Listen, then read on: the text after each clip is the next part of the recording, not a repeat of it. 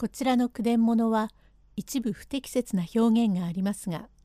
原文を尊重して読みますことをお断りいたします。鏡ヶ池三竿の松影第2編第4回半座憤怒会員を凝らし玄中怨恨中量を害す安兵衛を殺害して逃げた玄中は何食わん顔でハリーをしていました。引き続いて申し上げます。さて倉岡玄中友の林蔵の両人は野口安兵衛を殺害はいたしましたものの肝心の宇田国宗の名刀をば取り損ない両人とも方法の体で逃げましたが他に頼り行くところもないからやっぱり元いた千住の河原なる年の市のところへ立ち返り何食わん顔して居候をしてはいましたがおいおい年の市が玄中を大領事に処方を歩かせるようになりますとここに千住家紋塾に加賀谷与兵衛と申します荒物屋の御家におすがという女がありましたが年は34歳で良い女というほどではありませんがどこか垢抜けてあだなところがある人柄の良い女で夫が死んでまだ百か日も経たないうちにかの玄中とくっつきましたが玄中はもとより婚姻完治のくせ者ですから同期相求むで互いに深い仲となり人目を忍んで相引きをいたしておりましたが奉公人にもさらに知りません。これは知らないわけでハリーなどは領事に参ると枕を持っておいで布団を敷いておくれなどと大っぴらに言いつけ奥の小座敷で針の領事をするんですがどんな針をするかけしからんことになるのでございます。この菅は三浦家の家臣久住半右衛門という三百石取りの侍の娘で若い時暴夫与兵とくっつきまして親から感動を受けて与兵のうちへ嫁入りをいたしましたものでジップ半右衛門が病死の後は兄半左衛門より久住のうちへ出入りを許され兄も時々は加賀屋へ参りましたが文政9年の11月23日のことでした。千住の大鳥で当日は半左衛門も鳥へ参詣してちょっと加賀屋へ立ち寄りましたが折やしく雪が大層降り出しましたから家来を返し妹のところへ泊まり半左衛門は中二階へ酒起源でよく寝つきました。この晩もおすがは兄のおるのも構わず奥の小座敷で玄中と二人ちんちん鴨鍋で畜生という四つ足の置きごたつで雪はしとしとと降りしきり。おすが「玄中さん私がここへ片付いてきてから旦那に死なれ今は独り身になっていますがどういうご縁かお前さんとこういうわけになりましたが末始終奉公人に知れて恥をかくようなことがありまして私がもしこの家を追い出されることになったらお前さんは私のようなものでも引き取って女房に持ってくださるなら本当に苦労のしがいもあるというものですよ。玄中君はそんなことを言わなくてもよろしい。僕も今は年の市のところに厄介になって弁々と三か年もおるからどうか今に小さい玄関でも開きたいと思っているが今は蓄えもなく困りきっていますがどうかお前の働きで百両ばかりこしらえてもらいたいものだ。大層だね。百両なんて私にはできはしないよ。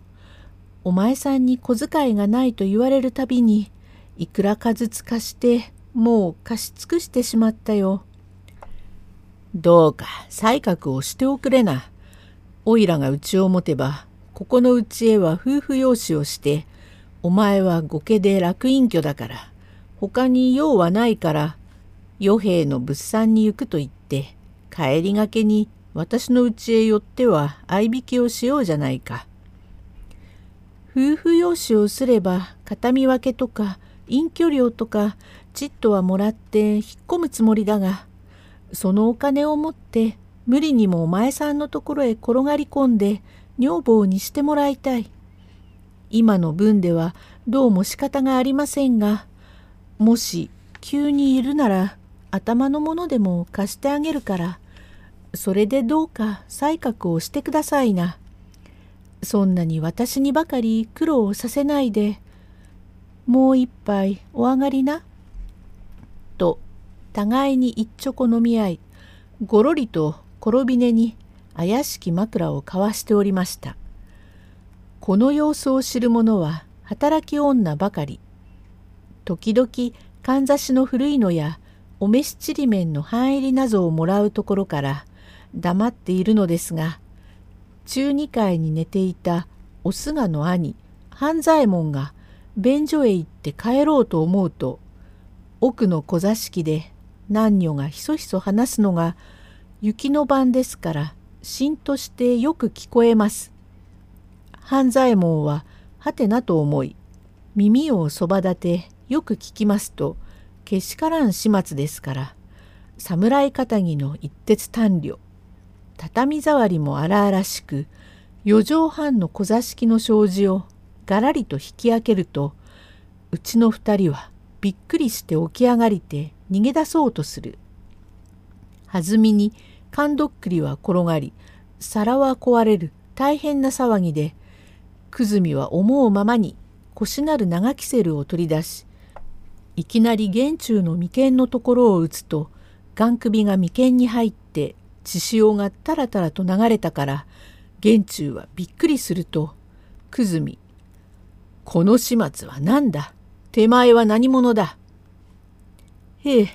ハリーでござります。つい食べ酔いましてとろとろと眠りましたのでまことに申し訳がございません。黙れ食べ酔って領事ができなければなぜすぐに帰らん不らち者め。ごめんくださいまし。いやその分では許さんぞ。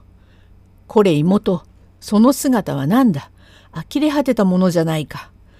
手前は年のいかない時から身持ちが悪く18の時屋敷へ出入りのこの家の某主人与兵衛殿と実に人にも言えないような不始末を働きぜひ与兵衛殿のところへ縁づきたいと言うてもトト様がお堅いから大層ご立腹遊ばし手打ちにもなさろうというのを母様と身どもがそばから取りなしてようやくトト様をおなだめ申し表向きは感動しても内々でここへ嫁によこしたのではないか。手前が死ぬの生きるのと言って嫁に来たその与兵衛殿が死んで間もあることか。まだ百か日も経たないうちにこの始末をしたことがもし店の者にでも知れたらどうする死んだ仏に住もうと思うか久住の仮面を汚す憎きやつめが。お兄さんまあ私が何もそんないやらしいことを。黙れ。かようなことがあっては、身どもが仏に対してすまねえ。こういうやつと駆け落ちをされると困るから。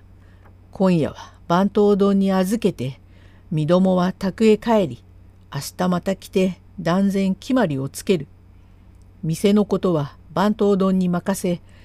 手前は身どもが屋敷へ連れて帰って、その代わりにぐるぐる坊主にして檻へ入れておくぞ。こりゃハリー、妹を檻へ入れれば、手前もこのままには置かないから、さよう心得ろ。手前の免停は見覚えておるぞ。と言われたから、玄中は眉間の傷から流れる血潮を片手で押さえ、後下がりしてこそこそと裸足のまま台所から逃げ出し、